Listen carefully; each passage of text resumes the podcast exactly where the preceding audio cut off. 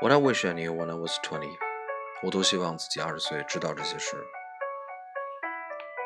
Chapter One Buy One Get Two Free。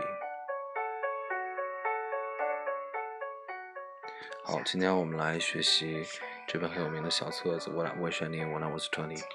我们来一句一句看看有哪些比较地道的表达可以用在日常我们的交际当中。第一章，Buy one get two free。 What would you do to earn money if all you had was five dollars in two hours？如果你只有五美元和两小时，你有什么方法可以去赚钱呢？If 假设，This is the segment I give students in one of my classes at Stanford University. Each of 14 teams received an envelope with $5 of seed funding and was told they could spend as much time as they wanted planning. Seed funding, 启动资金. However, once they cracked open the envelope, they had two hours to generate as much money as possible. Generate, 获得、收集。所以这里面我可以把 generate 替换为 earn 或者 make. They had two hours to make as much money as possible. They had two hours to earn as much money as possible. 都可以。I gave them from Wednesday afternoon until Sunday evening to complete the assignment. Then on Sunday evening, each team had to send me one slide describing what they had done, and on Monday afternoon, each team had three minutes to present their project to the class. Slide 应该是指 PPT 的里面的一个啊一个页面吧，或者是一张纸。Describing what they had done 是修饰 slide。如果我们修饰一个词的话，可以用动词加 ing 的形式。 Then on Sunday evening, each team had to send me one slide describing what they had done. Describing. They were encouraged to be entrepreneurial by identifying opportunities, challenging assumptions, leveraging the limited resources they had, and by being creative. 这里面用了几个词啊，identifying opportunities。identify 识别 opportunities 机遇，发现机遇；challenging assumptions assumption 顽固的偏见或者说预定的假设，嗯，挑战我们这些固有的一些思维习惯、思维定式啊。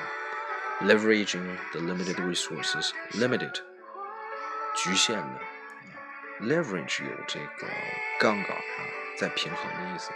所以在我们有限的资源中呢，自己来定夺，啊，自己来权衡。By being creative，我们要做到有创造性，有独创性、创新性。这里面这个 assumption 我们可以把它替换，比如说这个，嗯，prototype，prototype 也有这种定式的意思啊。Challenging prototype，固有的榜样、定式啊。uh, leveraging limited resources，我们也可以用 balancing，balancing the limited resources。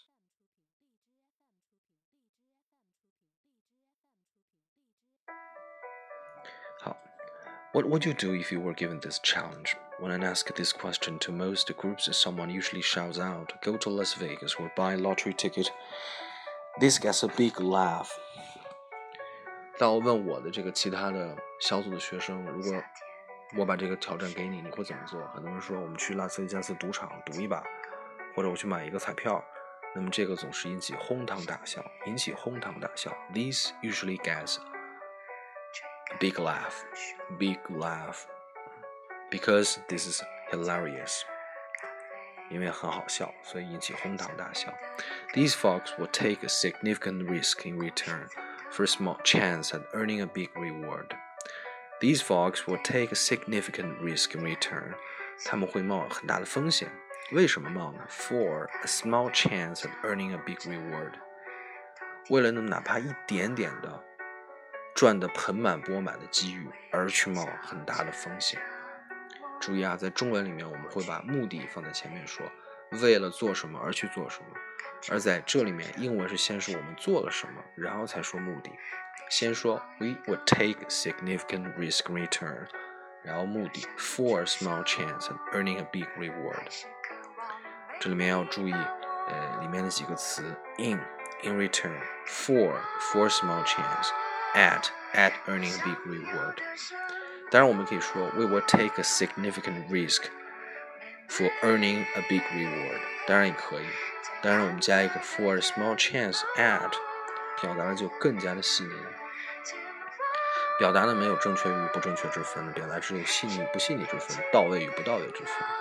那么我们加一个词，会把我们的意思表达的更加充分，就是最好的。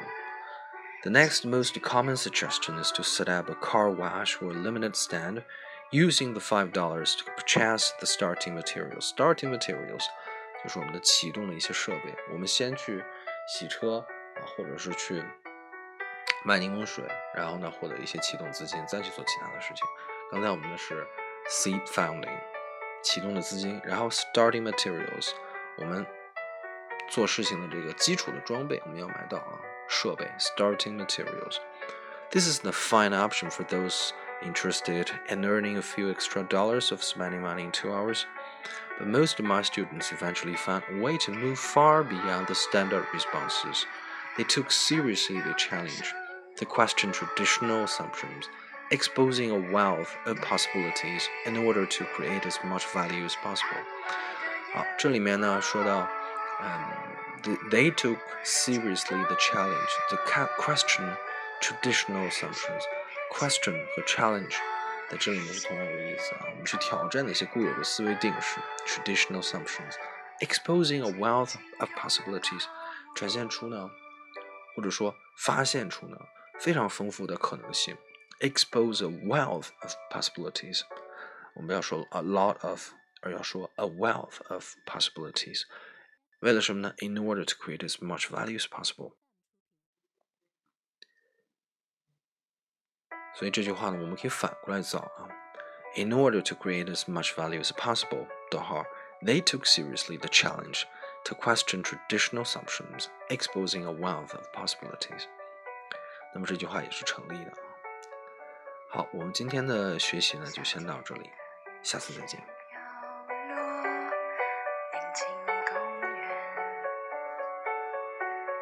深夜的微风拂过，吹干了树。在街角的咖啡店，相遇的一个故事。